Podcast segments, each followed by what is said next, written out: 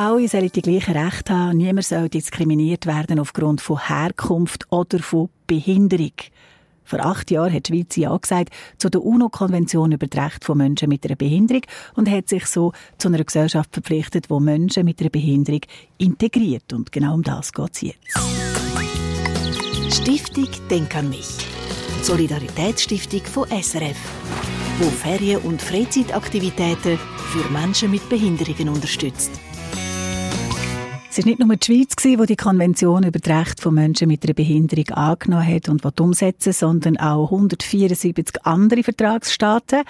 Das ist, wie gesagt, acht Jahre her. Was ist denn seitdem gelaufen in dieser Sache? Das hat Adrian Köpfer herausfinden und ist der Frage nachgegangen, was konkret umgesetzt worden ist bei uns und wo das die Schweiz steht im Vergleich mit anderen Ländern. Und für all diese Fragen zu beantworten, habe ich Personen angerufen, die sich auskennen. Einerseits der Caroline Hess-Klein. Sie ist stellvertretende Geschäftsführerin von Inclusion Handicap. Das ist der Dachverband von allen Behindertenorganisationen in der Schweiz.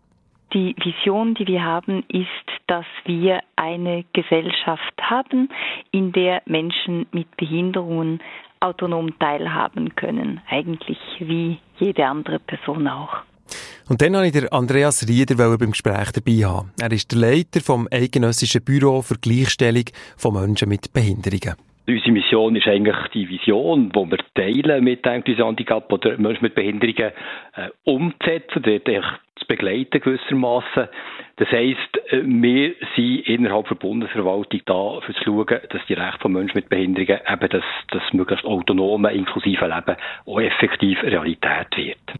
Die Schweiz hat die UNO-Konvention über die Rechte von Menschen mit Behinderungen vor acht Jahren in Kraft gesetzt und ich von beiden wissen, wo wir denn heute stehen, nach diesen acht Jahren. Und Caroline Hess-Klein sagt, es sei nicht einfach, eine Bilanz zu ziehen. Aber was man sagen kann, ist, dass die Schweiz mit dem Rechtssystem, das, das sie hat, sicher in einigen Bereichen vieles Gutes macht für die Rechte von Menschen mit Behinderung. Also wenn man schon nur betrachtet, was sie mit, mit den Sozialversicherungen macht, insbesondere mit der Invalidenversicherung, da ist einiges vorhanden, das Menschen mit Behinderung dabei unterstützt. Ich höre, ich es, ich höre es aber. Ja, genau. es kommt. ähm, ja, aber äh, dann äh, muss man wiederum sagen, es gibt einige Bereiche, in denen aus Sicht der, der Menschen mit Behinderung und ihrer Organisation ähm, die Schweiz noch einiges zu tun hat. Ich denke zum Beispiel am, am Bereich Arbeit, am Bereich Bildung, aber auch im Bereich der politischen Rechte oder im Bereich Wohnen. Da denke ich, kann man mit Abstand nicht behaupten, ja, die, die UNO-Behindertenrechtskonvention, die ist in der Schweiz umgesetzt. Seht ihr das so, Herr Rieder? Ja, das kenne ich eigentlich auch so. Und es ist ihm noch wichtig zu sagen, also wo die Schweiz den Vertrag hat unterschrieben, ist auch nicht die Idee gewesen, mit dem ist es dann gemacht. Es ist völlig klar gewesen, dass man so auf einen Weg begibt. Also die Umsetzung von Rechten von Menschen mit Behinderungen, auch gerade in den Bereichen, wo Frau Hess-Klein jetzt hat andeutet, die braucht Zeit. Das ist, ist, ist uns bewusst gewesen. Und insofern würde ich sagen, wir sind auf dem Weg. Äh, etwas ist schon gemacht, anderes gibt es noch zu machen und äh, ich finde, da ist es einfach wichtig, dran zu bleiben und gemeinsam eben nach Wegen und Möglichkeiten zu äh, suchen, wie man da weiterkommen kann. Mhm. Wo braucht es denn noch vor? Also wo ist es gerade aktuell wichtig, dass man dran bleibt? Wenn ich vielleicht die Schwerpunkte nehmen, wo, wo der Bundesrat selber sich hat gegeben, äh, für die Zeit, die jetzt noch läuft, dass sie Bereiche Arbeit und Gleichstellung ist der eine, der andere ist, ist selbstbestimmtes Leben. Nehmen wir doch vielleicht den, weil er gerade am nächsten an dem, was man sich vorstellen kann. Da geht es wirklich darum, Menschen mit Behinderungen in die Lage zu versetzen, ein autonomes Leben zu führen, also ein selbstbestimmtes Leben zu führen. Das heisst, idealerweise nicht in einer Institution zu leben, sondern unabhängig dort, wo sie gerne will, einbettet in eine Gemeinschaft mit Dienstleistungen, die es ihnen ermöglicht, wirklich im Alltag auch möglichst selbstständig unterwegs zu sein.